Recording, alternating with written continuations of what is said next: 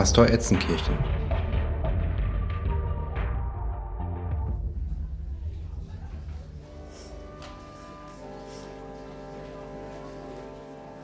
Alisa und Sarah gingen eine grobe Betontreppe hinauf, deren abgewetztes Geländer einen ehemals grünen Farbanstrich nur noch erahnen ließ. Schon vor der ersten Etage hörten sie einen murmelnden Choral, der in dem leeren Fabrikgebäude widerhallte. Es war das Mantra der analogen Verbinder. Verbindung ist alles, gefolgt von den permutierenden Zahlenreihen, die sie beide aus dem Piratensender kannten, der alle analogen Frequenzen in der Interzone mit schöner Regelmäßigkeit penetrierte. 8564052 Verbindung ist alles. 6589641 Verbindung ist alles. 34527874 Verbindung ist alles. Sie betraten den Versammlungsraum in der zweiten Etage, dessen schwere Metalltür nutzlos zerbeult in den Angeln hing. Es waren zwischen 40 und 60 Menschen anwesend, schätzte Alisa, bunt gemischt in Geschlechtern und Alter, mit einer leichten Tendenz zu älteren Damen. Rund die Hälfte saß auf zerschundenen Klappstühlen, einige auf dem Boden und andere auf den großzügigen Fensterbänken.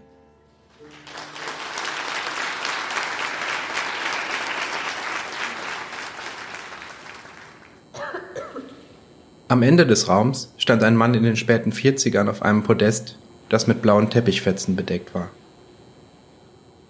Das Ganze hatte etwas von einer Yoga-Klasse im Fitnessstudio und tatsächlich erinnerte sich Alisa dunkel daran, dass sie hier vor rund 25 Jahren als kleines Mädchen ihre Zumba-Kurse besucht hatte.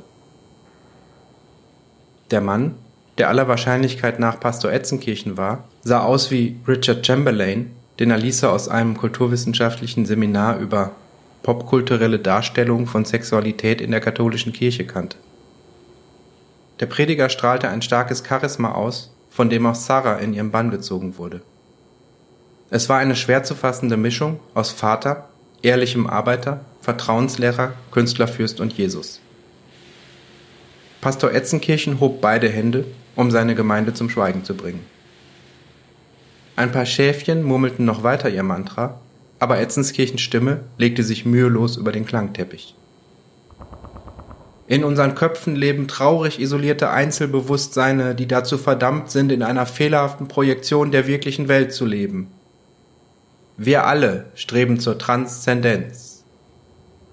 Verbindung ist alles, antwortete die Gemeinde jetzt unisono. Glaubt mir, meine lieben Verbinder, Unsere Rechtschaffenheit wird derzeit auf eine harte Probe gestellt. Technologische Schlieren haben sich über das gerade erwachte Firmament gelegt.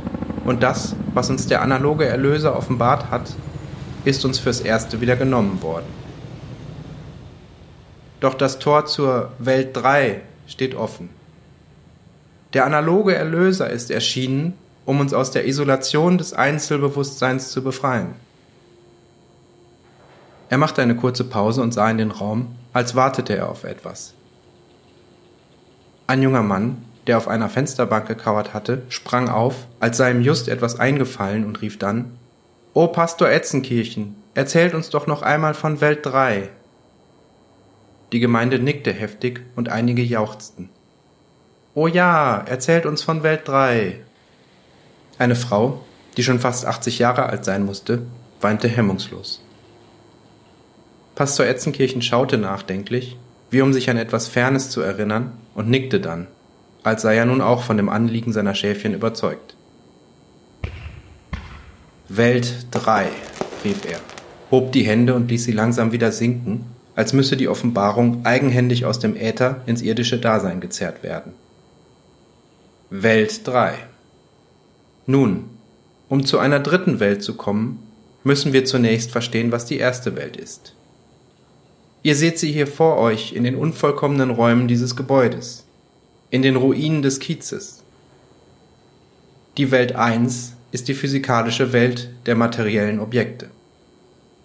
Sie mag verführerische Farben und Formen annehmen, wie die urbanen Zentren und ihre unzähligen Annehmlichkeiten, aber täuscht euch nicht. Diese Welt ist uns gegenüber radikal indifferent. Wir leben in ihr, aber tangieren sie nur oberflächlich. Unser wahres Zuhause ist die zweite Welt, die Welt des Bewusstseins. Unsere Gedanken, unsere Gefühle, unsere Ängste, unser Gefängnis. Er blickte besorgt in die Menge, um die Wirkung seiner Worte zu erwägen und zu prüfen, ob er vielleicht zu weit gegangen war. Alisa und Sarah nutzten die Gelegenheit, um sich einen Platz auf der Fensterbank zu suchen. Aber verzweifelt nicht, denn es gibt einen Ausweg. Denn wie lautet unser Mantra? Verbindung ist alles, antwortete die Menge, jetzt einige Dezibel lauter. Denn wir haben schon rudimentäre Verbindungen. Der Mensch ist in der Lage, die zweite Welt zu verlassen, durch objektive Gedankeninhalte. Sätze, die objektiv wahr sind und die eine Brücke schlagen zwischen unseren isolierten Bewusstseinen. Das können mathematische Sätze sein. Oder es sind die Geheimnisse des Kosmos, die uns vor nicht allzu langer Zeit enthüllt worden sind. Alisa sah ein paar ratlose Gesichter und auch Pastor Etzenkirchen schien zu bemerken, dass er mit seinem metaphysischen Sermon ein paar Schäfchen zurückgelassen hatte. Lasst es mich, liebe Gemeinde, mit einem Gleichnis sagen. Als Kolumbus Amerika entdeckte und seine Schiffe sich der Küste näherten, haben die Indianer die fremden Schiffe gar nicht wahrgenommen. Sie haben sie einfach nicht gesehen. Der Schamane hat komische Wellen im Meer gesehen, aber kein Schiff. Dabei waren die Schiffe nur ein paar hundert Meter entfernt. Die Vorstellungskraft der Indianer war einfach nicht ausreichend, um die Schiffe zu sehen. Und uns geht es genauso. Der analoge Erlöser ist erschienen, aber wir können ihn nicht vollständig erfassen. Wir sehen nur das Kräuseln der Wellen, die seine Ankunft aufgeworfen hat. Der analoge Erlöser ist die Welt 3, die Welt der objektiven Gedankeninhalte, die Immanenz der Transzendenz. Die Wahrheit über den Kosmos hat sich materialisiert und während wir hier sitzen, tobt ein Kampf zwischen den alten Machthabern und dem analogen Erlöser. Seht aus dem Fenster, seht zum Himmel. Deutlicher hat sich der Schleier, den die Mächtigen vor eure Augen legen, niemals gezeigt. Alisa zuckte zusammen, als die analogen Verbinder auf einmal alle zu den Fenstern stürzten.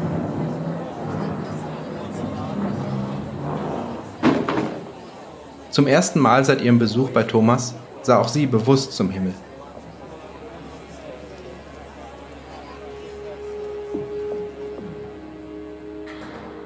Der klare Nachthimmel, der in allen Farben des Regenbogens geschillert hatte, das unfassbare Schauspiel aus interstellaren Strukturen, der ungetrübte Blick auf Materie gewordene Datenbanken, war hinter einem bläulich-violetten, nebligen Vorhang verschwunden.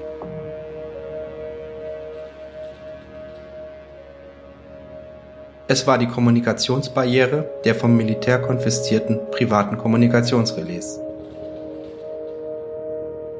Wie ignorant sie gewesen war. Die Barriere war nicht nur errichtet worden, um die Außenwelt abzuschirmen. Sie sollte auch etwas eindämmen. Sie sollte Anne unter Quarantäne stellen.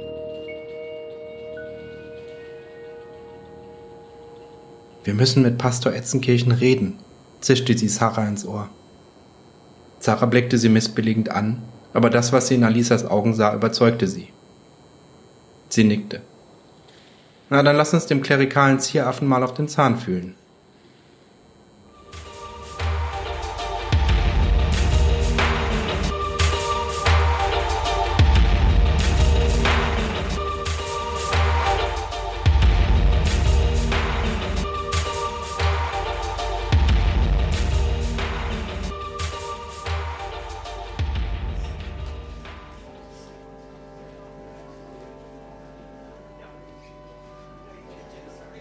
Nach dem Ende der Zusammenkunft saß Pastor Etzenkirchen zwanglos auf dem abgewetzten Podest und beantwortete Fragen einzelner Gemeindemitglieder. Alisa hatte keinen Zweifel daran, dass Etzenkirchen sie schon in dem Moment bemerkt hatte, als sie zu der Versammlung gestoßen waren. Trotzdem stellten Sarah und sie sich hinter allen anderen in die Reihe. Pastor Etzenkirchen warf ihnen bedeutungsvolle Blicke zu, wann immer es die Situation erlaubte, nahm sich aber für jeden Anhänger die gebotene Zeit.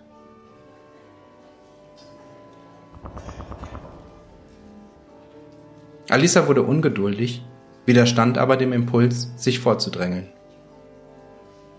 Als sie schließlich vor Etzenkirchen standen, blickte er sie sanft an und sagte, Sie haben also Kontakt zum analogen Erlöser gehabt? Alisa war baff. War das ein gewiefter Taschenspielertrick oder wusste Etzenkirchen tatsächlich mehr über sie? Sie entschied sich für eine sachliche Konversation. Ich weiß nicht genau, was Sie damit meinen. Gemeinsame Freunde, sie zeigte auf Sarah, haben uns gesagt, dass sie uns eventuell bei einem größeren ähm, Hack behilflich sein könnten. Pastor Etzenkirchen hob amüsiert die Augenbrauen, sagte aber nichts. Um es genau zu sagen, geht es darum, eine größere Menge Daten aus dem Interzone Grid, militärisch und privat, zu extrahieren und in ein dezentrales, nicht reguliertes Netzwerk zu portieren. Militärisch und privat. Gibt es da einen Unterschied? Etzenkirchen lachte über seine Bemerkung, als sei es ein Witz, den nur er verstand. Aber Spaß beiseite. Was ist denn so wichtig für Sie, dass Sie eine so kostspielige und zudem illegale Operation durchführen wollen? Alisa sah Etzenkirchen fest in die Augen. Hören Sie, ich weiß nichts über Ihre Sekte und das, was ich weiß, macht mir wenig Lust, mehr über Sie zu erfahren. In der derzeitigen Situation weiß ich jedoch nicht, an wen ich mich sonst wenden sollte. Ich habe starken Grund zu der Annahme, dass in der Interson Berlin ein künstliches Bewusstsein emergiert ist und dass die Turing-Behörde im Moment alles tut, um es einzudämmen und zu vernichten. Ihr wart des analogen Erlösers ansichtig. Pastor Etzenkirchens Augen glänzten. Kannst du mal aufhören, in diesem Bibelsprech zu reden, du selbstgerechter Pfaffe? bellte Sarah Etzenkirchen an. Und wieso überhaupt analog? Digitaler als N geht es ja wohl kaum. Alisa warf ihr einen bösen Seitenblick zu. Herr Etzenkirchen, wir sind nicht gekommen, um Ihre religiösen Gefühle zu beleidigen. Können Sie uns bei unserem Vorhaben helfen oder nicht? Das Geld treiben wir dann schon auf, ergänzte Sarah bissig. Pastor Etzenkirchen winkte lahm ab. Um Geld geht es unserer Vereinigung nicht. Ich glaube, dass unsere Ziele nicht so verschieden sind. In der Tat ist es so, dass erst vor kurzem eine Substanz in der Interson eingetroffen ist, die ihren Anforderungen entsprechen dürfte. Eine Substanz? Ich dachte da eher an eine Reihe von portablen Servern mit drahtloser, verschlüsselter Netzwerkanbindung. Das Zeug, das die Konzerne mit sich rumschleppen, wenn sie ihren Geschäften nachgehen. Ich habe etwas viel Besseres, grinste Etzenkirchen. Ich nehme an, Sie haben noch nie von DataFed gehört. Alisa schüttelte den Kopf. Natürlich nicht. Aber die Dinge werden sich fügen. Sie finden eine sichere Kontaktadresse auf Ihrem Slate. Melden Sie sich, wenn die Zeit reif ist. Wenn die Zeit reif ist? Was soll das denn heißen? Hören Sie, wir müssen schnell handeln, sonst ist Anne zersplittert und fragmentiert, ehe wir sie retten können. Anne? So nennen Sie sie also? Alisa hätte sich am liebsten auf die Zunge gebissen. Pastor Etzenkirchen stand auf. Ich muss jetzt gehen. Gott beschütze Sie. Wir werden uns schon sehr bald wiedersehen. Alisa wollte noch etwas sagen, aber Pastor Etzenkirchen verließ, flankiert von zwei sehr kräftigen Adepten, hastig den Versammlungsraum.